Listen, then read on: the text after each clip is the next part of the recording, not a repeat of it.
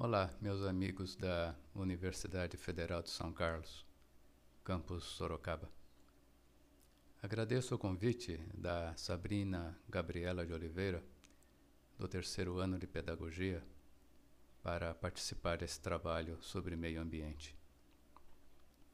Primeiro, gostaria de me apresentar. Sou Carlos Eduardo Cornacchione, membro da Comunidade Messiânica Universal, uma das entidades que se dedicam a difundir a doutrina messiânica. Para quem não conhece, a doutrina messiânica foi fundada por Mokichi Okada, chamado pelo nome religioso de Meishu Sama, no Japão, no ano de 1935. E hoje está espalhada praticamente pelo mundo todo. A agricultura natural é uma das atividades centrais da doutrina. E para isso, a comunidade messiânica universal possui um sítio com um templo, ajardinamento e um campo experimental de agricultura natural na zona rural do município de Piedade, no estado de São Paulo. Eu, em particular, possuo uma chácara próxima da comunidade, onde faço minhas experiências na agricultura natural há mais de 30 anos. Não sou dirigente da entidade, de maneira que peço para as minhas palavras não serem tomadas como uma declaração oficial, mas como um bate-papo. É baseado nesse estudo e vivência que pretendo dialogar com vocês sobre meio ambiente. Muito bem, vamos às perguntas.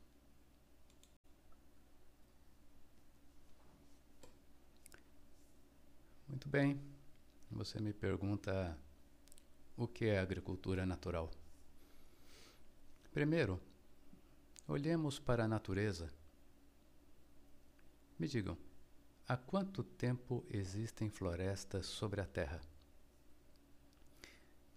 No mínimo milhares de anos, não é?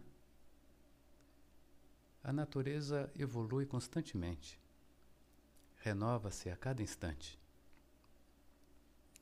A agricultura natural, ou agricultura da grande natureza, é um princípio agrícola baseado no profundo respeito pela natureza. O que está em harmonia com os princípios naturais segue esse mesmo ritmo de evolução e renovação. Isso é sustentabilidade. O que a natureza dirige é sustentável. O artificial pode até ter um sucesso imediato, mas não se sustenta a longo prazo. Observamos e aprendemos com a natureza. É uma agricultura integrada que não agride. Hoje em dia, o termo natural admite várias concepções na sociedade, não é? Mas na agricultura natural é sinônimo de pureza. Preserva-se a pureza do solo, da água e das plantas, inclusive sementes, sem nenhum aditivo químico ou de origem animal, como os estercos. Também os tratos culturais são naturais, sem o uso de herbicidas ou defensivos. Inclusive, sem esses produtos que são utilizados na agricultura orgânica. O equilíbrio da agricultura natural deve seguir o mesmo equilíbrio das matas, onde tudo tem o seu lugar. Também respeita-se o ciclo natural de produção tempo de plantio e colheita, preserva-se as sementes. Enfim, busca-se em tudo seguir o ritmo da natureza.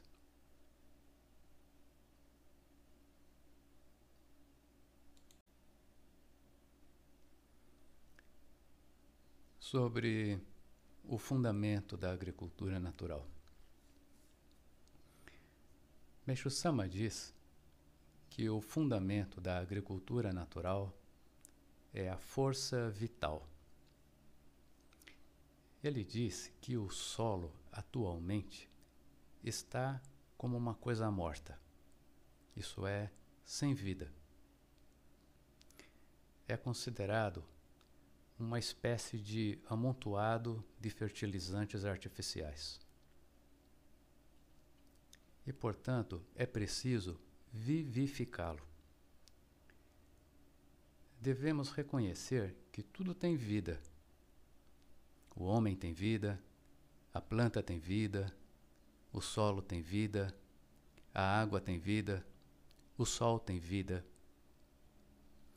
Meixo Sama aborda esse conjunto, integra vida e corpo, espírito e matéria juntos. Todos nós somos assim, não é? Ninguém está separado. Corpo uma coisa, espírito outra. Quando tudo, espírito e matéria, está em harmonia com os princípios da natureza, dessa sintonia surge a força que impulsiona a produção. Vou fazer um exemplo para tentar facilitar esse entendimento. Olhem o desenvolvimento de uma criança no útero. Existe um embrião com um código DNA. Mas, se a mãe ou o feto morrer, o código DNA não vai servir para nada. A vida da mãe é o principal. A vida da mãe cultiva a vida do feto, que, por sua vez, impulsiona o embrião com DNA a formar um corpo. É assim, não é? Ou seja, o espírito impulsiona a formação e a transformação da matéria. Com a planta é a mesma coisa. A vida do solo, em conjunto com a vida da água e do sol, cultiva a vida da planta e impulsiona a semente a formar um corpo. Então, o principal é a vida da mãe da planta, a essência da terra, que em conjunto com a essência da água e do sol formam o que Meixo Sama chama de força vital.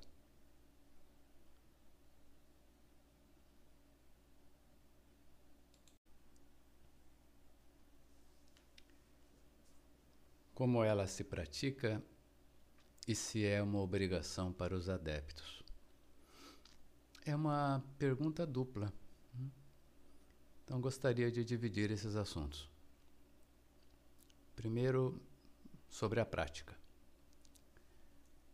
A comunidade messiânica universal está registrada como entidade religiosa. Ela não tem registro de produtor rural. O sítio é um templo, um modelo de paraíso. A, a área agrícola é experimental e a produção não é comercializada. É como se fosse um lugar onde se ensina o princípio, se difunde a ideia. Cabe às pessoas da sociedade, adeptos ou não, produzirem de maneira comercial. Meixo Sama também estabeleceu um projeto chamado Horta Caseira. A agricultura natural, por ser limpa e higiênica, segura, por não manusear nenhum produto químico ou estercos, por exemplo, pode ser praticada por qualquer um, em qualquer ambiente, em qualquer escala. Pode ser num vasinho, na varanda do apartamento ou numa fazenda. Alguns adeptos me divertem, contando a alegria das crianças comendo os moranguinhos dos vasos. Já outros possuem produções comerciais em vários países. Um ponto importante a ressaltar é que a agricultura natural não se limita aos alimentos de origem vegetal. É um princípio da natureza que se aplica a tudo: criação de animais, plantas ornamentais, floricultura, apiário, paisagismo urbano, etc. O Jardim do Templo em Piedade, por exemplo, não é apenas bonito, ele é natural. Não se aplica nenhum produto na sua conservação. Meixo Sama desejava que todo o mundo fosse embelezado e incentivou o cultivo de flores. Disse que a existência de flores nos ambientes ajudaria muito a melhorar o sentimento das pessoas. Ele queria que até nas celas das detenções houvesse flor. Portanto, a agricultura natural pode ser praticada até cuidando de uma plantinha em casa. Existe uma variedade muito grande de climas e solos. As condições são muito diversas. Meixo Sama deixou o princípio, a ideia central, e disse que a aplicação conveniente em cada local seria uma espécie de descoberta artificiosa. Assim, a aplicação em cada local depende da sensibilidade e da consciência de cada pessoa. Essa é a parte que cabe ao ser humano fazer. Cada um descobre o seu ponto de equilíbrio viável e depois vai avançando em busca de aprimoramento. Outro ponto importante a praticar é a educação alimentar. A agricultura se destina a suprir a sociedade de alimentos, que, além de nutrir, proporcionam saúde e alegria por serem saborosos. A nossa experiência alimentar é importante. Cada um comprovar no seu próprio corpo os benefícios de uma alimentação pura. O alimento da agricultura natural, que porta aquela força vital de que falamos, nutre o corpo e alimenta o nosso espírito. Alguns produtos não possuem esse vigor natural. Parecem uma massa, né? Que estufa a barriga mas não proporcionam felicidade a longo prazo. A alimentação interfere diretamente na disposição e no ânimo das pessoas. Isso é igual para todo mundo. Não depende de rótulo de religião. A educação alimentar deveria permear o currículo escolar, a começar pelo entendimento das funções orgânicas. Sobre a segunda parte da pergunta, se é uma obrigação para os adeptos, vamos fazer uma brincadeira. Pegue um diamante e pinte com tinta azul. O que você acha dessa ideia? Parece uma ideia ridícula, não é? Então, cada pessoa tem um dom, uma joia no seu interior. Às vezes essa joia interior está encoberta, mas existe. A messiânica propõe um caminho de purificação e aprimoramento para o valor de cada pessoa aparecer. Seria ridículo querer pintar todos os adeptos com a mesma cor. Existem os que têm dom de cultivar a terra. Outros que não. Mas todos podem se beneficiar de uma alimentação saudável. E qualquer um pode apreciar o luar e as montanhas. O belo natural é uma dádiva. A mesma coisa acontece com os produtos agrícolas. Puros, eles expressam o seu máximo sabor. Muitos produtos hoje em dia não têm sabor justamente por causa da contaminação.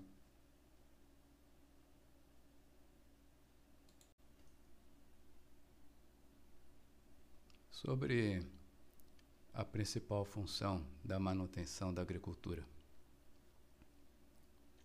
Vou apelar para a sua imaginação. Imagine o paraíso. Pergunto: na sua concepção, o paraíso é um lugar cheio de doentes? Cheio de hospitais? Cheio de miseráveis? Cheio de obras de assistência social e asilos? Cheio de guerras? Cheio de policiais e armas? Um lugar feio ou sujo?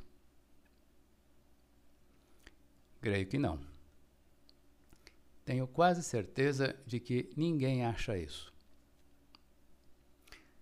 Meixo Sama também não. Ele diz que o paraíso é um mundo de verdade, virtude e beleza, onde foram extintas as doenças, as misérias e os conflitos. O ponto primeiro é a realização da saúde.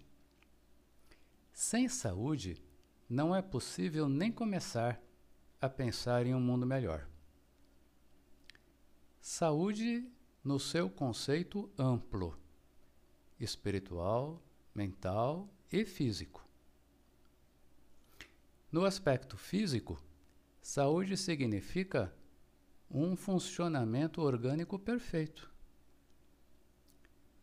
Para um corpo funcionar na sua plenitude, é preciso que esteja limpo.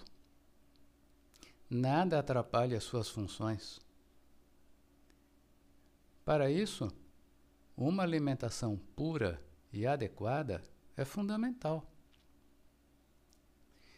Não me parece lógico poluir o organismo e querer que o resultado disso seja a realização da saúde. Da mesma maneira, não me parece lógico ingerir veneno e querer ir para o paraíso. Essas duas ideias não combinam na lógica de ninguém. Do ponto de vista ambiental, um alimento puro não brota em um meio ambiente poluído. Meio ambiente poluído produz alimentos poluídos. Então, se queremos ter saúde, é importante preservar a pureza do meio ambiente, desenvolver a agricultura natural e não poluir o nosso interior. Essa questão é básica para a realização de um mundo ideal, aqui, físico, concreto.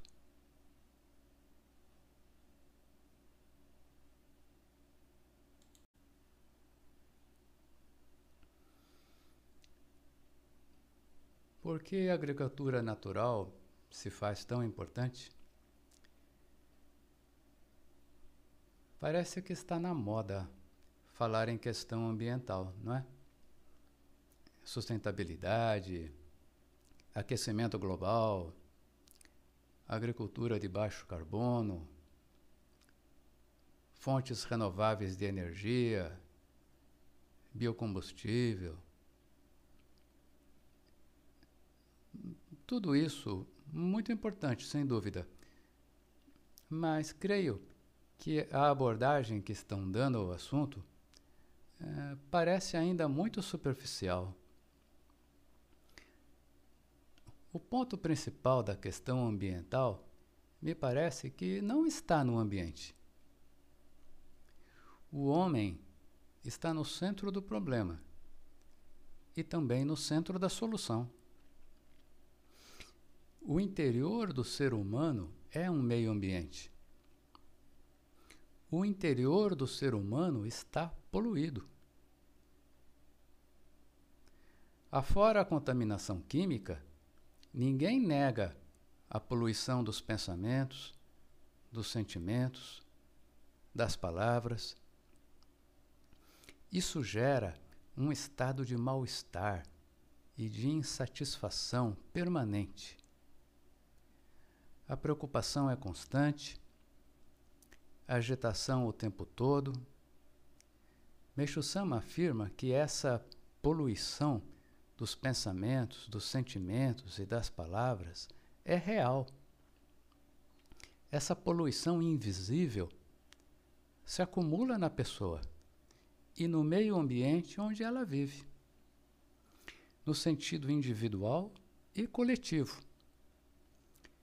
Além disso, ele ensina que alguns fenômenos naturais, como incêndios, raios, tempestades, tufões e inundações, são provocados pelo acúmulo dessa poluição invisível no ambiente humano uma espécie de purificação para dispersar e lavar.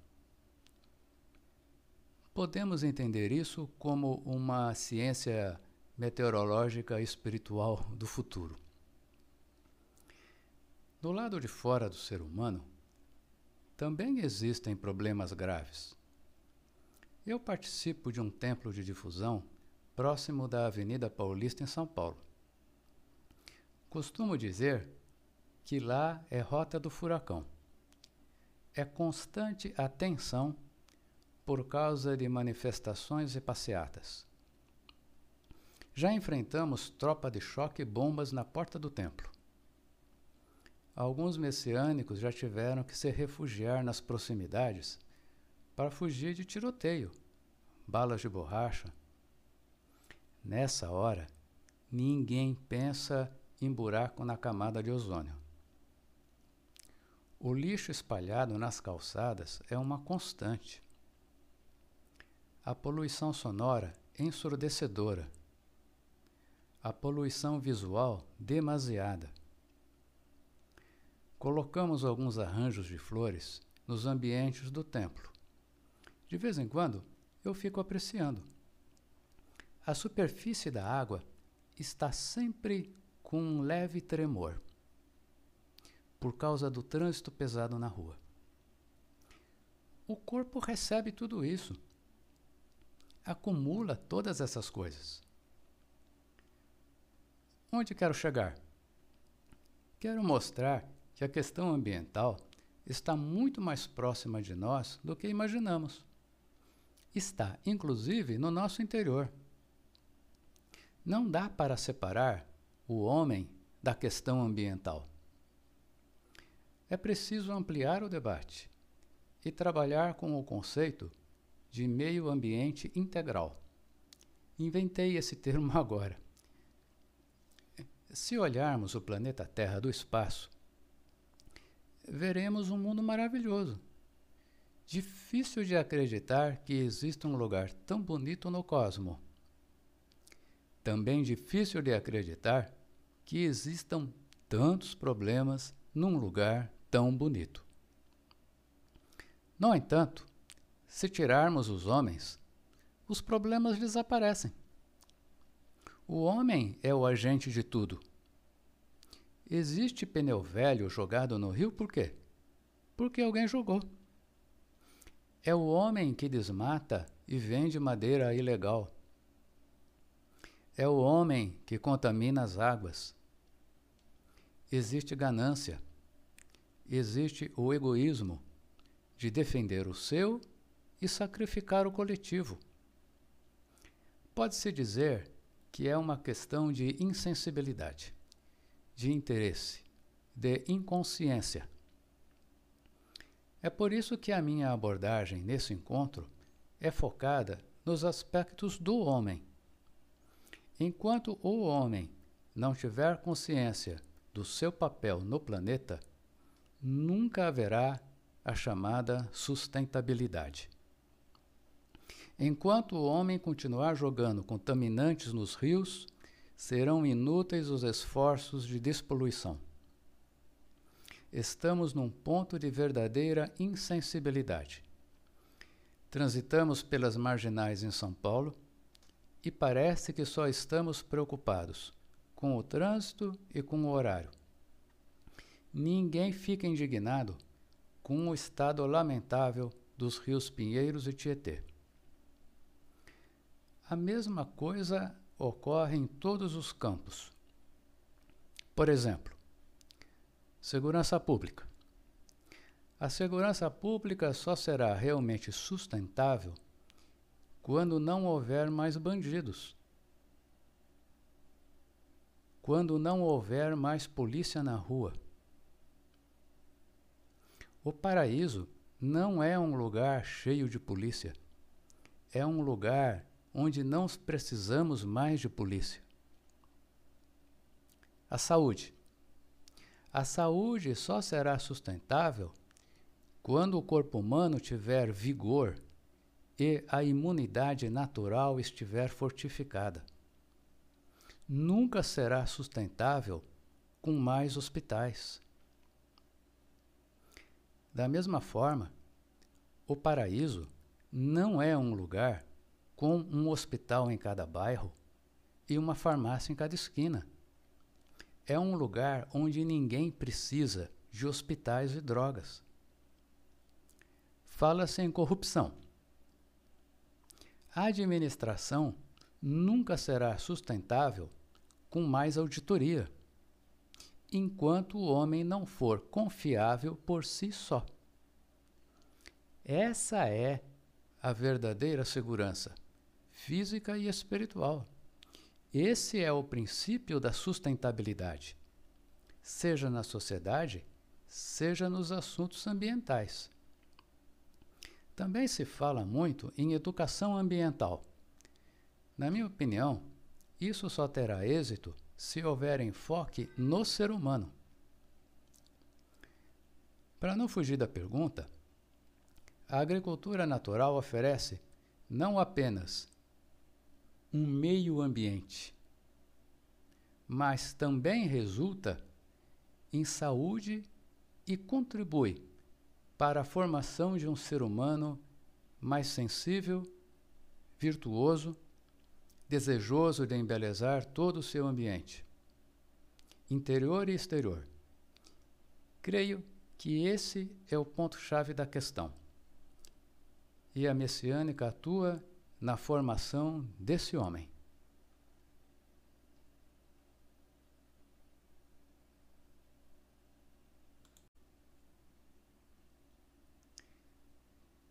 Sobre o principal problema no campo. Certamente, o principal problema é a perda da saúde. Hoje, existe uma vasta legislação que regula o uso de todos esses produtos. Existem também os receituários dos agrônomos. Tudo isso, inclusive a respeito do pós-colheita, eh, da logística e do que é utilizado na indústria como conservantes, corantes e muitos outros. Nos produtos vegetais e também nos animais. Essa legislação estabelece limites de tolerância. Ou seja, qual o limite de contaminação tolerável? Além dessa legislação nem sempre ser cumprida, a questão é o resíduo. O residual não é eliminado do corpo como supõe. Resta uma parte que se acumula e combina com outras substâncias, dependendo de cada organismo. Essa combinação acumulada se transforma numa espécie de lixo orgânico. O corpo tenta se livrar desse lixo orgânico, mas a luta normalmente resulta em doenças e encurtamento da vida. Não é exagero, não. É sabido que os rins tentam filtrar.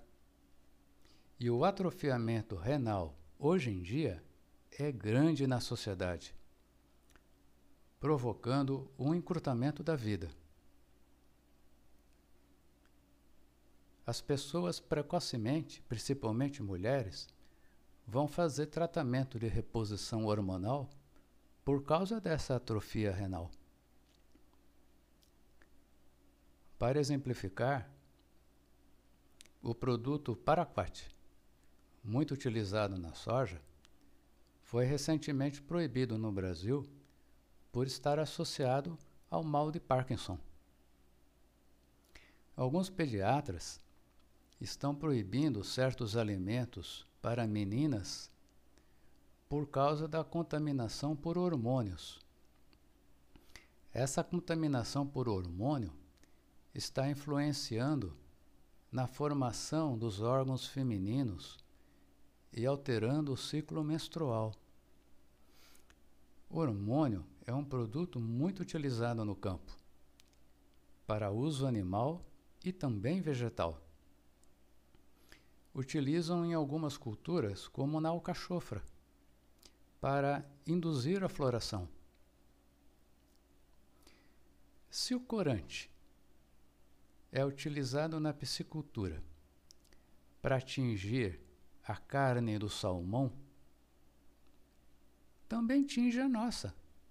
Por que não? É muito noticiado os efeitos do acúmulo de antibióticos proveniente da carne. Isso tudo mostra que esses resíduos não são totalmente eliminados do corpo. Afora isso, os efeitos são sentidos de várias outras formas. As abelhas estão morrendo a maior indústria de fios de seda do Brasil está com capacidade ociosa por falta de casulos. A contaminação está matando o bicho da seda. Os fertilizantes e agrotóxicos carregados pelos rios estão afetando a fauna e a flora dos mares, numa grande extensão em torno da foz. Outro problema é a utilização de estercos. Vejo nas estradas algumas propriedades vendendo esterco. Cheira longe, descarregam direto no campo. Vejam bem, a natureza ensina que é a sujeira que atrai os vermes, as moscas. A utilização do esterco atrai os agentes naturais de limpeza e torna inevitável o uso de defensivos. O que acontece quando se coloca uma sujeira num ambiente quente e úmido? O resultado é a proliferação de parasitas, de vermes e de coisas do tipo, não é? Muito bem. O corpo é um ambiente quente e úmido. É inevitável essa reação quando ingerimos produtos cultivados nesses campos. De acordo com Meixo Sama, observando a grande natureza, o acúmulo de todas essas substâncias é que atrai as pragas e as doenças no campo e no homem. Não estou querendo com isso apontar o dedo e condenar ninguém. Meixo Sama nunca desejou, por assim dizer, descer a lenha no agricultor. Nunca assumiu uma postura de condenação. Ele sempre desejou ajudar, apontar erros, mas também soluções, no sentido de fazer o homem do campo sorrir cumprir a sua missão na terra com dignidade. O campo é importante. O homem do campo é importante. Nessa questão, também temos que considerar o cenário futuro. As mudanças climáticas são uma realidade. O aquecimento global não é ficção. Haverá impacto na saúde humana e no campo. Meixo-sama chama a atenção para uma mudança que está ocorrendo no cosmo, que ele chamou de transição da noite para o dia. Essa transformação é uma espécie de incremento da energia vital. Esse incremento é no sentido de gerar pureza, ou seja, vai impulsionar uma ação de limpeza de todo tipo de contaminação. Nesse processo, seremos forçados a fazer opções na questão da saúde humana e também no campo. Por exemplo, o incremento de pragas tem feito o agricultor carregar na aplicação de defensivos, às vezes impotente, querendo que os defensivos tragam uma solução mágica. Recentemente, houve uma infestação da chamada cigarrinha nas lavouras de milho. As perdas nas lavouras atingidas foram de 30 a 50%. Os agricultores ficaram desesperados, vendo o lucro ir embora, e passaram a fazer aplicação de defensivos a cada cinco dias. Outros tem carregado nos fertilizantes, querendo turbinar o solo, por causa da perda da melhor janela de plantio provocada pelas instabilidades climáticas. O Brasil já é o maior consumidor de fertilizantes do mundo. Diante eh, desse quadro futuro, a opção pelo incremento químico não nos parece sustentável. A natureza vai seguir o seu caminho. As pessoas e as áreas contaminadas terão mais dificuldades para se adaptar. Alguns setores do campo estão preocupados. Existem avanços, mas entendemos que esses avanços ainda são tímidos diante da necessidade. Poderíamos estar fazendo muito mais.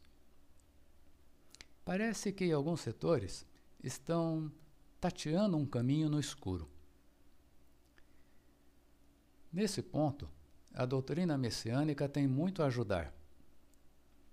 Se a essência das palavras de Meixo Sama for assimilada e bem guardada no coração, ela vai atuar como um guia, uma direção para organizar os esforços de pesquisa e os trabalhos de campo. A agricultura natural é desafiadora. A aplicação prática, principalmente em lavouras comerciais, ainda merece aprimoramento. Não é fácil a conversão de um modelo para o outro. Por isso, Meixo Sama sempre desejou que seus ensinamentos fossem estudados pelas universidades como uma meta a alcançar passo a passo. Acredito que essa mudança de ciclo vai impulsionar a sociedade a buscar novos caminhos Certamente, uma nova visão da verdade ficará cada vez mais clara aos olhos de todos. O que estiver errado vai desaparecer naturalmente. Ninguém vai precisar brigar por causa disso. Existem vários grupos messiânicos no mundo, cada um num grau de desenvolvimento, mas acredito que todos de que Meixo Sama, do mundo espiritual, está conduzindo tudo muito bem conforme seu plano. Ele instituiu a messiânica para ensinar essas verdades, para formar esse homem realmente humano e guiá-lo nessa transição até a construção final. Bem, é isso que tinha para falar hoje. Espero ter sido útil, acrescentando algo de valor no debate. Agradeço de coração a oportunidade de levar uma parte do pensamento de Meixo Sama, conforme a minha compreensão, para o curso de Pedagogia da Universidade Federal de São Carlos, campus Sorocaba, a convite da Sabrina Gabriela de Oliveira. Muito obrigado pela oportunidade. Feliz trabalho para todos.